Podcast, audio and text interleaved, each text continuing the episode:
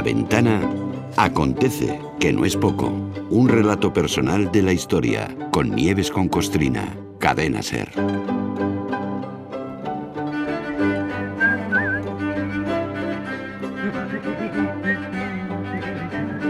Hola Nieves, buenas tardes. Buenas tardes, ¿Qué Carlos. tal? ¿Cómo vas? Muy ¿Cómo bien, vas? muy bien. Tengo yo siempre una gran curiosidad por saber cómo empiezan las semanas. Eh, eso se lo comento a los oyentes, porque yo sé que ella, cuando nos despedimos los jueves, empieza a pensar, empieza a tramar, empieza a rebuscar. Y como tiene más tiempo, pues siempre que, en fin, encuentra, encuentra temas sugerentes. Hoy, por ejemplo, algo que no ocurre todos los días, que se muera un papa. Y, y- no un papa cualquiera, ¿eh? Eh, un- Uno que ha sido de noticia hace poco y no precisamente para bien. Y, y te, y te diré, si me permites, que como he estado en, en, en Nayarit, con una gente estupenda Mm. que abre la... Qué lugar, Ayariz. mara- qué maravilla sí, sí. Y, y- y cuántos oyentes tienes, tienes allí. Tenemos. Pues tenemos, vale. Pues eh, tuve tiempo de darle muchas vueltas al coco y dije, eh, con la cabeza relajadita me ha salido esto.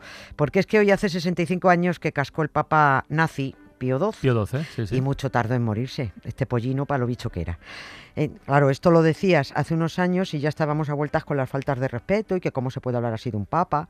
Pero bueno, ya está más que demostrado que este tipo, de nombre civil Eugenio María Giuseppe Giovanni Pacelli, Mm, que pese a ponerse de nombre Pío, sí. tenía de persona piadosa lo que Paquirrín de físico cuántico, bueno, pues este era un canalla, era un hipócrita, que esto no es nuevo para ser papa, y lo más grave, cómplice de Mm, los nazis.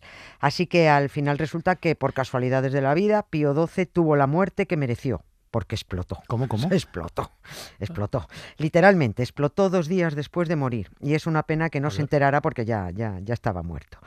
Yo Te he dicho que, que tenía... Explotó. Sí, explotó, explotó. Eh, Lo, lo vamos a ver, no, se- no se lo pierdan, que esto es tremendo.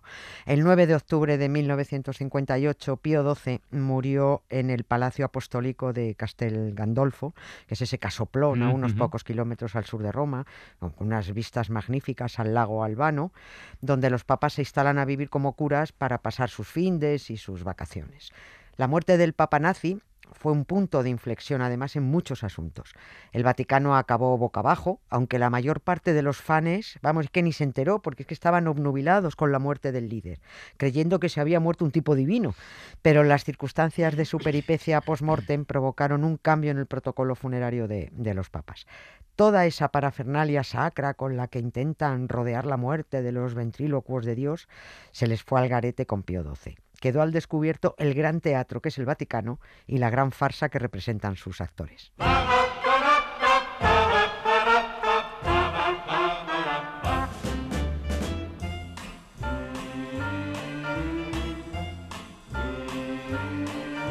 Salakadoola, me checkaboola, bibbidi bobbidi boo. Put them together and what have you got? Bibbidi bobbidi boo. Bibbidi bobbidi boo. It'll do magic, believe it or not. A.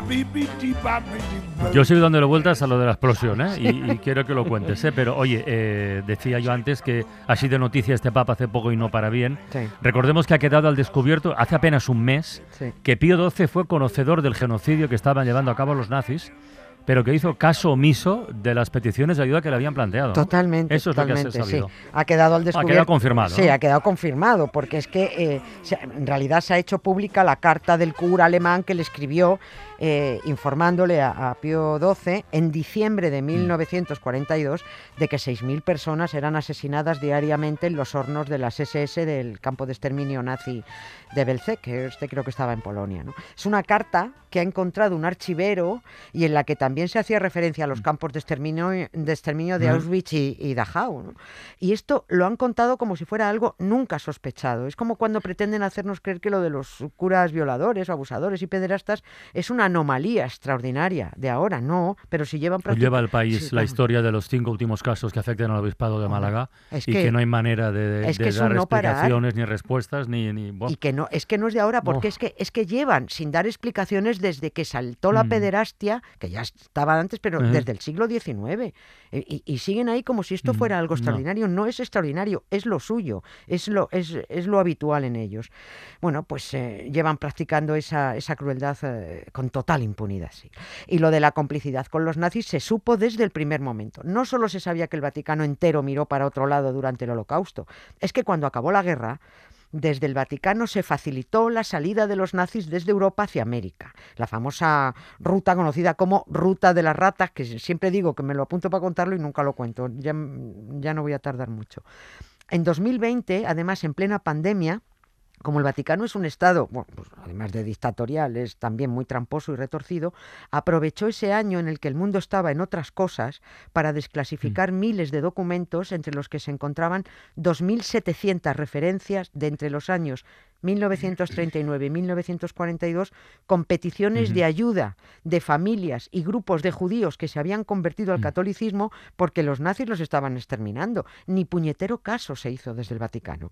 Así que, ¿qué quieren que les diga? ¿Cómo no nos vamos a alegrar de que el Papa nazi de- se muriera y encima explotara? A ver, ch- para- para- a ver, lo de la explosión ya llegará. Vamos por partes. Primero, ¿este hombre de qué murió? Este murió de un infarto. O sea, Sí. esto hasta ahí todo, Sí, digamos, sí, reconocible, sí, ¿no? O esto sea, se muere de un infarto. Vale. No fue un infarto fulminante, afortunadamente, porque así sufrí un poquito. Le arreó un infarto y estuvo muriéndose por unos días. Unos dijeron que el ataque fue por exceso de trabajo y otros más fantasiosos dijeron que lo castigó su Dios por haber negado ayuda en la cacería de judías. Las dos cosas, lamentablemente, son, son mentira, lo de Dios y lo del trabajo. Lo- ya vamos a avisar una cosa, lo que está viniendo es un poquito asqueroso. A ver. Eh, es, quede, quede advertido. Cuando un papa muere, lo primero que se hace es embalsamarlo porque tiene que aguantar varios días de exposición ante los fans. Tiene, no tiene que oler. Con el papa nazi Pío XII ocurrió que al embalsamador, que también fue su médico personal, le salió la vena creativa y quiso emplear un nuevo método de embalsamamiento que, según él, iba a dejar al papa fetén. Fetén, fetén. Lu- sí, claro. En lugar de extraer los fluidos corporales y, y mantener el cuerpo en frío, que es lo que hay que hacer, el médico, que se llamaba Ricardo Galeacci Lisi, envolvió al Papa en plástico. Envol- lo envolvió en una especie de celofán, con papel film, ¿no? Después de embadurnarlo con especias y con hierbas aromáticas. Como cuando pones a macerar un pollo para que pille sabor, lo dejas ahí, ¿no? Y el Papa se maceró, sí, pero se maceró malamente. Más que macerarse, fermentó.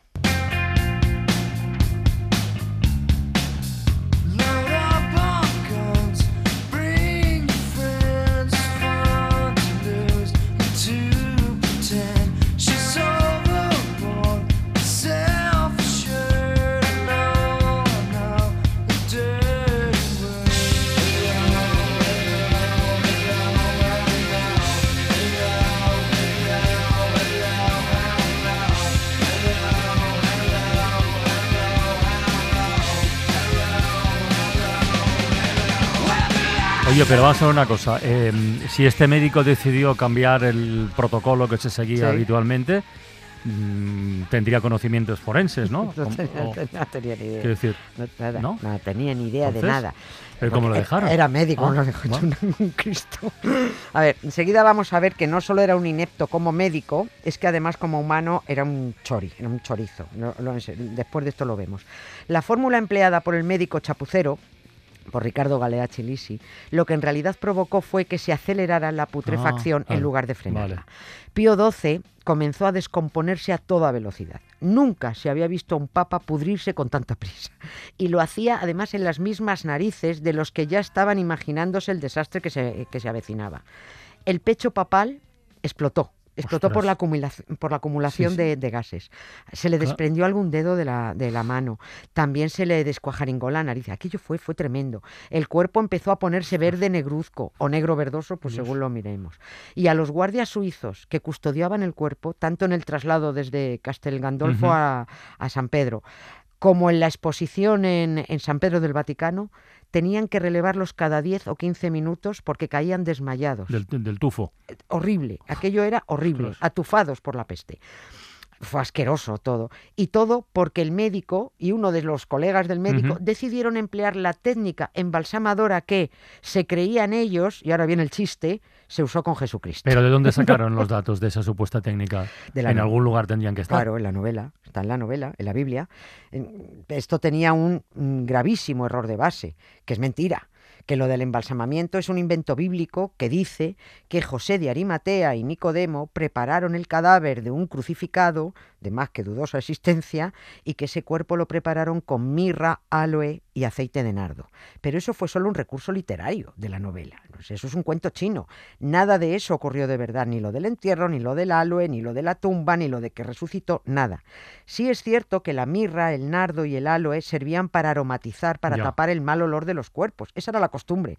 Pero eso ni Pero no conserva. Eso ni Ya, preserva ni conserva. Vamos, tú haces un buen escabechado y eso conserva. Y, y menos, y menos eh, si estás envuelto en, Claro, en- en bueno, papel envuelto, film. envuelto Claro, en film. no, o sea no respira nada. Eso, eso era tremendo. Aquel embalsamamiento chapucero fue un desastre y por eso el Papa fermentó y explotó.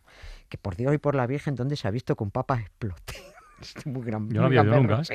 No, pues Vamos, ni un papa ni nadie. o no, sea, no, pues eh, Este, este explotó. Lo suyo sería que el Papa hubiera sido trasladado desde Castel Gandolfo hasta San Pedro del Vaticano en olor de santidad. Y en olor sí, sin duda, porque la madre que parió al Papa, qué pestilencia. With every waking breath I breathe, I see what life has dealt to me. With every sadness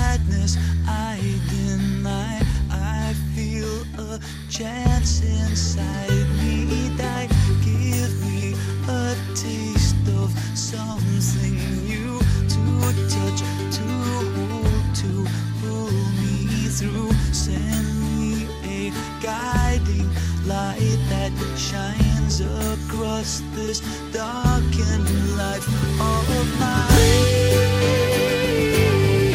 Some soul in me, a gift of love to me, life to live for me. Tenía razón que lo que venía era asqueroso. Era ¿eh? asqueroso. Era asqueroso, de verdad, ¿eh? Oye, no, pero has dicho antes que el médico, además de mal embalsamador, que eso queda aprobado, que no actuó correctamente en otros. ¿Has dicho que era un Sí, chori? ¿Por qué? era un ¿Qué- chori, qué a ver. hombre? Es que es- eh, a este hombre debería haber acabado en realidad detenido. Lo que pasa es que como el Vaticano es lo que es y allí se lo guisan y se lo comen, lo que contamos ahora se supo se supo después. Ricardo Galeacci Lisi carecía también de escrúpulos y llegó a dos acuerdos con la prensa para sacar mucha pasta a cambio de un par de exclusivas. Por un lado, negoció con una agencia de noticias italiana darle la exclusiva de la muerte de Pío XII antes de que la anunciara oficialmente el cardenal Camarlengo, que es el que tiene que hacerlo. El plan era que en cuanto el Papa cascara, el médico abriría una ventana concreta del palacio de Castel Gandolfo y que esa sería la señal. Pero resultó que en aquellos primeros días de octubre de 1958 hizo mucho calor. Como ahora. Sí, hizo mucho Sí, sí. calor, como yo creo que menos que ahora, pero con todo y con eso, a, a orillas del lago, la humedad, bueno, pues alguien decidió abrir las ventanas para que corriera el aire. La agencia confundió la señal, lanzó la exclusiva y los medios del mundo mataron con sus titulares a Pío XII antes de tiempo. No fue esto lo más grave. Lo más gordo se descubrió después, cuando el semanario francés Paris Match publicó fotos de Pío XII en la cama mientras estaba agonizando y otra vez muerto y otras imágenes muerto. El canalla del médico se había puesto las botas haciendo fotos y luego vendiéndoselas a la revista. Así que si para algo sirvió todo, el, todo lo mal que lo hizo el médico de Pío XII con lo de las fotos y el embalsamamiento, fue para que los siguientes papas tomaran nota de lo que iban a impedir que ocurriera. Juan Pablo II prohibió tomar imágenes salvo para la documentación interna del Vaticano. Y Juan XXIII prohibió que ningún embalsamador creativo se le acercara. Se buscó el suyo propio, lo tenía con- porque él no quería Claro. explotar. Así que sí, bueno, sirva este acontecido maloliente y asqueroso sobre el Papa nazi como prueba de que un pontífice, por muy sumo que sea, cuando se muere apesta más que un ateo.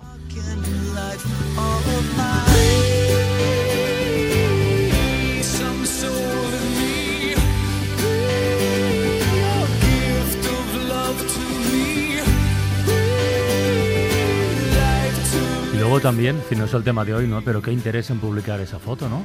¿Qué valor tendrá poner a una persona agonizando? Pues París Match se puso las botas con las ventas, ¿eh? Que tampoco se veía gran cosa, salvo a que tumbó en la cama. Y, bueno. y ya está. Bueno, Nieves, mañana más, ¿eh? Mañana más. Venga, un beso, hasta luego. Gracias, Carlos.